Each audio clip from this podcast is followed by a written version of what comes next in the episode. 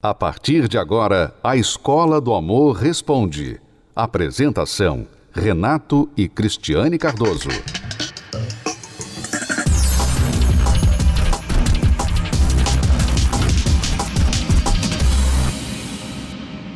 Olha só, vamos aqui agora ao e-mail da Fábia.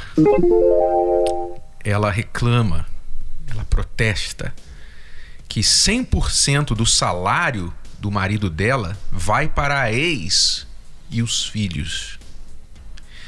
Bom, ela diz: Meu marido é da área jurídica, ganha razoavelmente bem, porém 100% do seu salário fica com a ex-mulher e seus dois filhos, um de 18 e outro de 19 anos.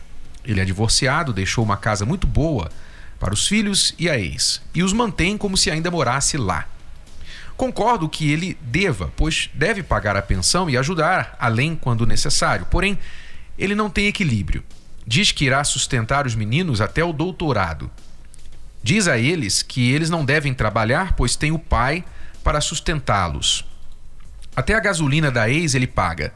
Ela não trabalha e não tira do bolso dinheiro para comprar uma folha de sulfite tudo pede para o marido e os filhos pedem para o pai. Além dos 100% do salário, inclusive coisas banais, como roupas de marca, tênis de marca, cursos banais de teatro, música que logo desistem e ele acha normal.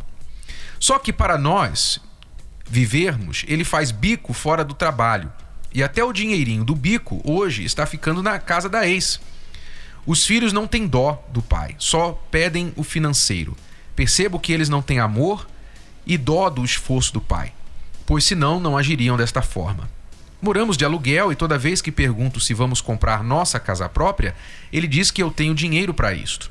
Mas trabalho como professora e ainda dou aulas para complementar. A ex tem até convênio médico e eu, zero. Quando nos conhecemos, ele já estava divorciado há 10 anos e disse que não tinha volta. Não temos filhos e estamos juntos há seis anos e não vejo justiça nessa relação. Às vezes penso que somente eu o amo.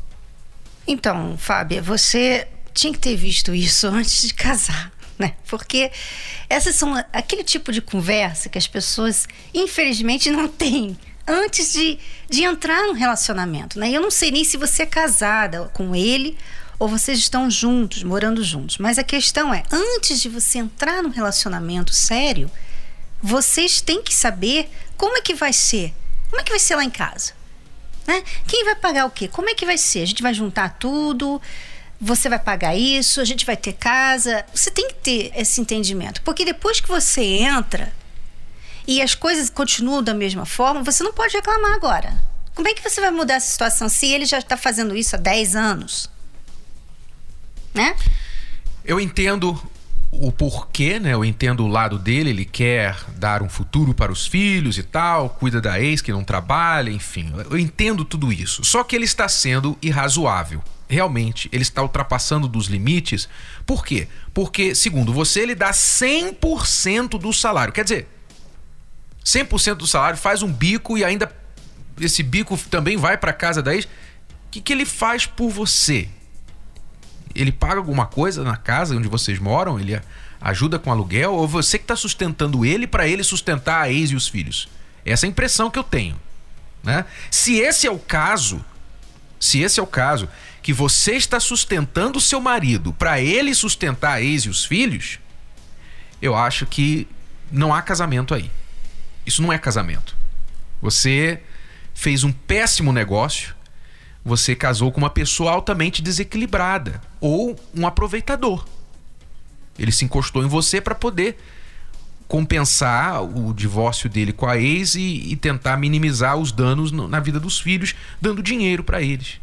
Então eu não sei qual é realmente a situação, todos os detalhes, mas se é isso que está acontecendo, eu não vejo que há casamento. Esse casamento está nulo. Esse casamento está nulo.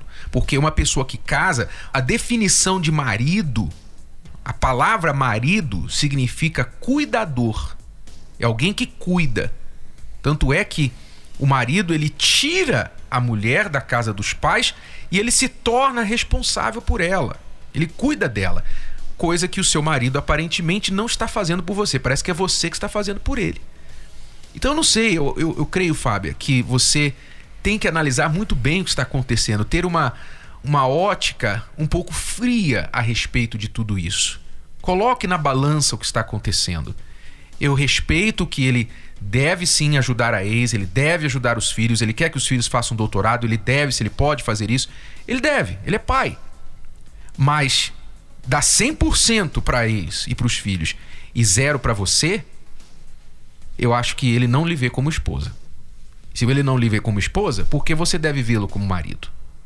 Então esse casamento está nulo se essas são as condições, tá? Não sei mais detalhes a respeito então, disso. Então, o que fazer então? Porque não adianta a gente falar que ele está errado, porque você que vai ter que fazer alguma coisa, você que está perguntando, né, pedindo orientação. Então, Fábia, você tem que chegar para ele e falar: "Olha, isso aqui não é casamento. E para isso ser um casamento, isso, isso, isso vai ter que acontecer. Se você não está disposto a fazer isso, eu não vejo futuro aqui. É como se eu estivesse pagando você para ser meu marido. Né? A gente não chegou ainda nessa época, né? No apocalipse, mas você está pagando um homem para se chamar seu marido, mas você não tem um marido. Então, você tem que colocar suas condições para ele e se você tiver forças, né? Porque é uma outra questão muito grande, né? Porque é fácil a gente falar para ela o que fazer, mas a força de realmente fazer alguma coisa a respeito, uhum. né? Muitas vezes a mulher não tem. Ela prefere ficar numa situação assim. Se sujeitar. Do que perder. O, o que você deve fazer é chegar para ele e falar assim: olha, eu respeito o que você faz pela sua família e pelos seus filhos, mas da mesma forma, eu agora sou sua família, eu sou sua esposa hoje. Então, nós temos que conversar sobre o que você vai fazer por nós. E enquanto que você cuida da sua família e você não está sacrificando a nossa por eles, então tudo bem. Mas se você quer me sacrificar para você ter 100% a boa imagem diante da sua ex e dos seus filhos, então é melhor você voltar para eles é melhor você estar lá presente. Já que você quer 100% para eles, então coloca 100%, vai para lá. Vai para lá, junte-se a eles. Talvez você nunca deveria ter saído de lá. Então, você precisa de força para fazer isso daí, Fábia. A Fábia nos escreve de Ribeirão Preto. E aí em Ribeirão Preto nós temos a terapia do amor. Eu queria convidar você para participar da terapia do amor aí em Ribeirão Preto, às quintas-feiras. Eu não tenho endereço aqui, mas você pode entrar no nosso site terapia do amor.tv e ali busca o endereço de Ribeirão Preto e você vai participar aí em Ribeirão da terapia nesta quinta-feira, tá bom? A terapia do amor não acontece só no Templo de Salomão. Ela está em todo o Brasil. Encontre a localidade mais próxima a você acessando o site terapia do amor.tv. Basta clicar na seção onde e quando acontece e digitar se preferir, você também pode encontrar a terapia do amor mais próxima ligando para o telefone 0 operadora 11 3573 3535. De qualquer lugar do país, você pode aprender o amor inteligente.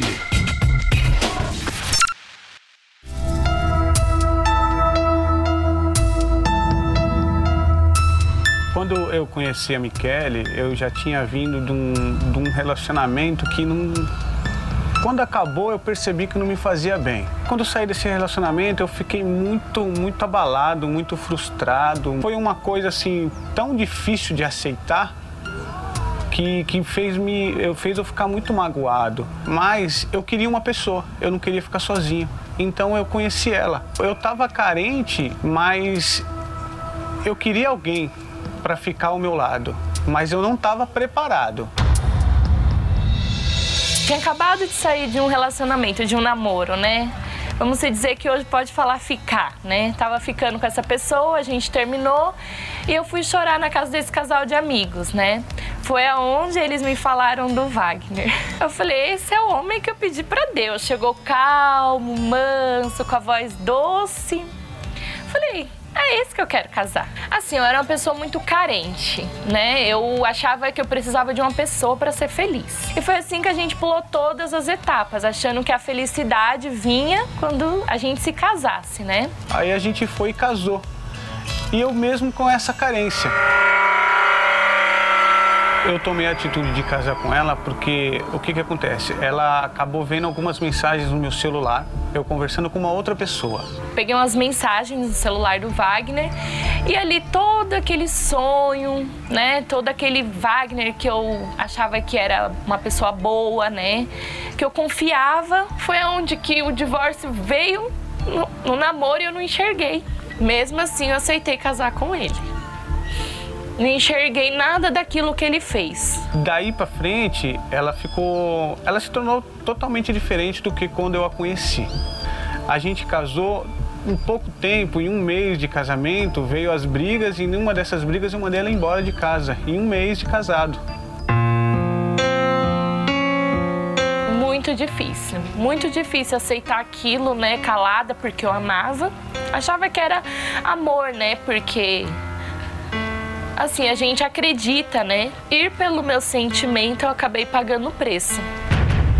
E eu fui e traí ela, e ela ficou sabendo, e aí envolveu muitas pessoas, e diante disso tudo, eu contava para as pessoas, falava para as pessoas que ela estava maluca, que ela via coisa onde não existia, e ficava pensando em coisas que nunca aconteceu, que eu sabia que eu estava errado. Por eu fazer o Wagner o meu sol, a minha lua, né? O meu Deus, vamos se dizer assim, né?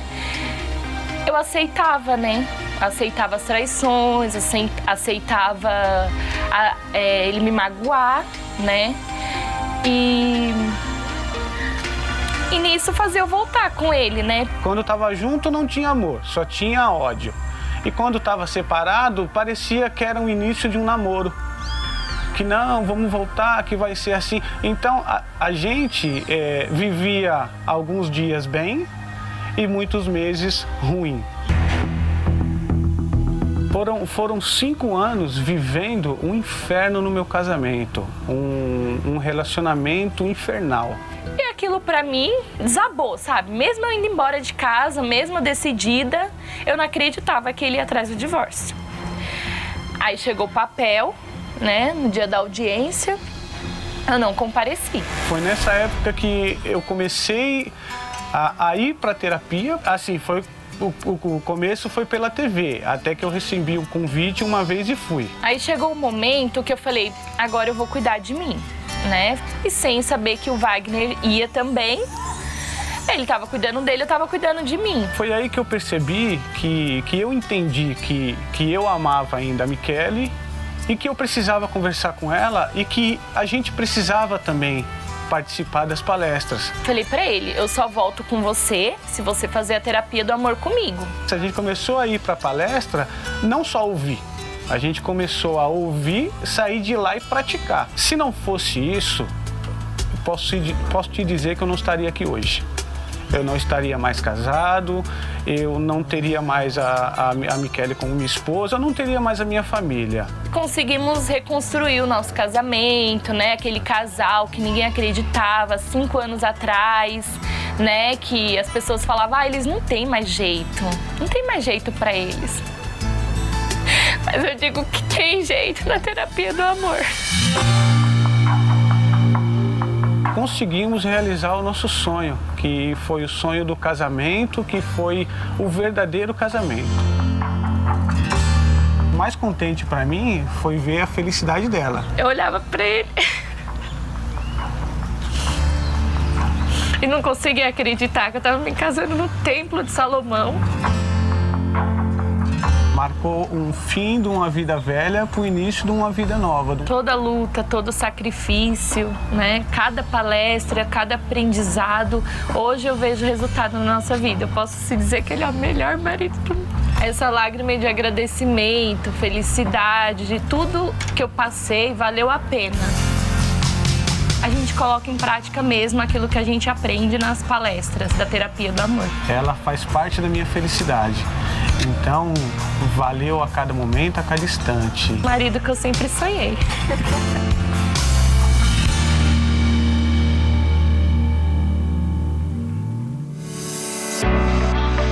Acompanhe 10 razões para fazer a terapia do amor. 1. Um, se curar das feridas de relacionamentos passados. 2 Aprender o amor inteligente. 3. Se preparar antes de namorar. 4. Saber escolher alguém compatível. 5.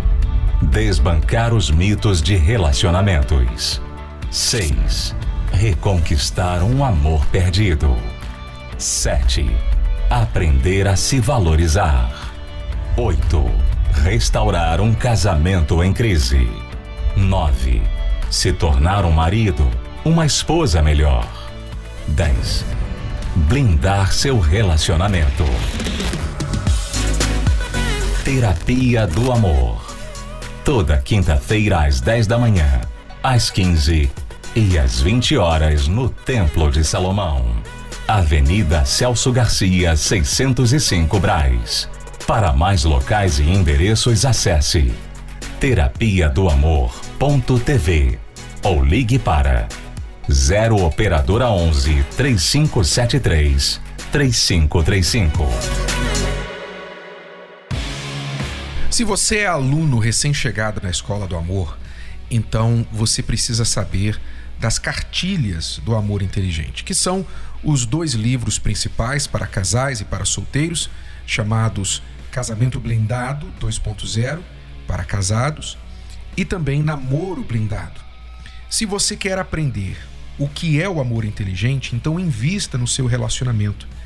Adquira o livro que você vai gostar de ler, mesmo se você é o tipo de pessoa que não gosta de ler, porque trata de você, do seu eu, você vai se conhecer melhor. Você que está em um relacionamento vai conhecer o parceiro melhor, entender a cabeça do homem, você mulher.